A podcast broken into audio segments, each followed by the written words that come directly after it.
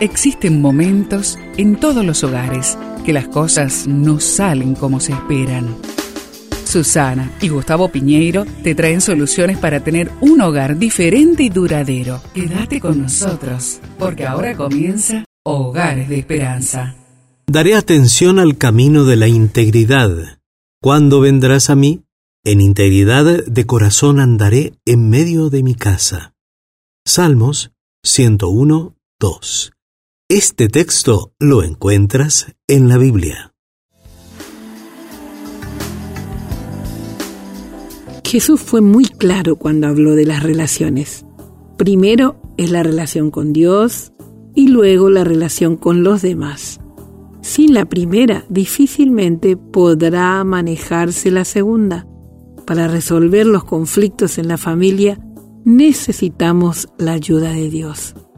La triste verdad es que muchas personas gastan su vida tratando de arreglar la segunda relación y no se dan cuenta de que deben poner primero las cosas que son primero.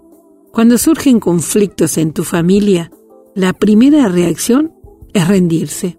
Sin embargo, necesitamos reconocer que tenemos un Padre soberano en el cielo que nos ama. Eso nos debe de llenar de seguridad.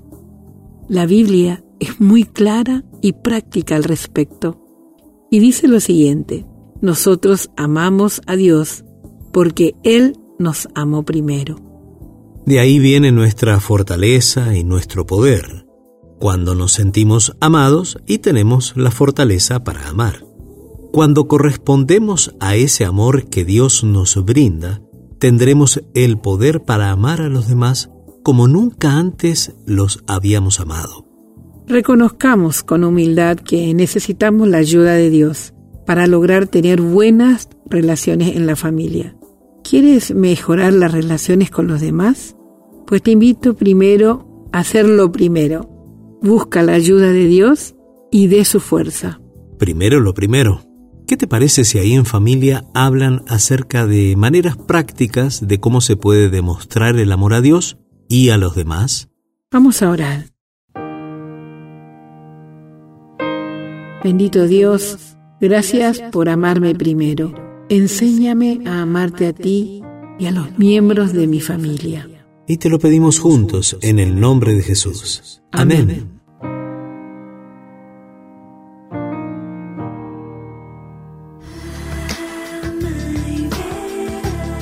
Esperamos que el tema de hoy, junto a Susana y Gustavo Piñeiro, haya traído la esperanza a tu vida.